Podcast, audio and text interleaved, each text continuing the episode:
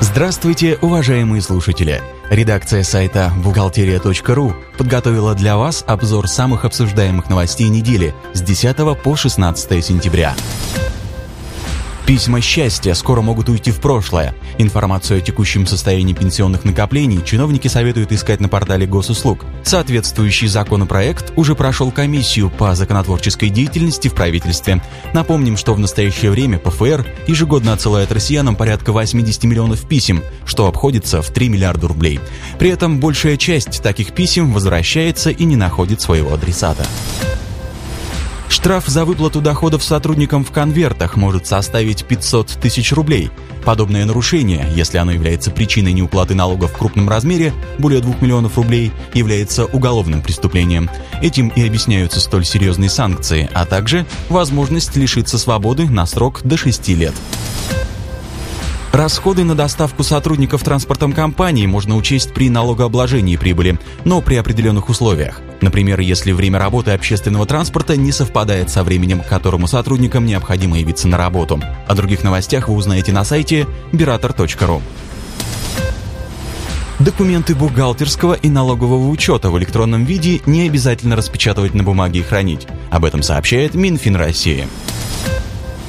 Полиция получит новые полномочия при налоговых проверках. Об этом договорились налоговая служба и МВД России. Результаты оперативно-розыскной деятельности будут предоставляться налоговым инспекторам и приобщаться к материалам выездных налоговых проверок. А полицейские, участвующие в проверках, получат полномочия налоговых инспекторов. Этот вопрос уже планируется решить на законодательном уровне. Индивидуальным предпринимателям будет проще регистрироваться в налоговой службе, уже опубликован соответствующий административный регламент. В документе указаны даже такие незначительные требования, как длительность телефонного разговора, не более 10 минут, или обязательное переключение на более компетентного сотрудника в случае, если инспектор не смог дать ответ. Кроме того, госуслуга признается качественной, если заявителю пришлось общаться с инспектором не более двух раз. Причем длительность каждой такой встречи не превышала 30 минут.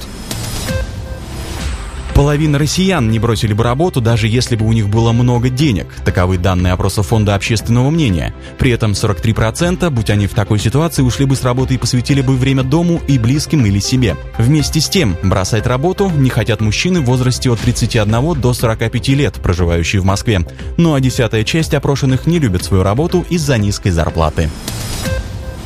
Генеральный директор и главный бухгалтер одной из фирм в Ленинградской области обвиняются в уклонении от уплаты налогов с организации. По данным следствия, руководители главбух организации не указали в налоговой декларации сведения о восстановлении НДС, внеся в отчетность заведомо ложные сведения. В результате в бюджет не поступили более 61 миллиона рублей.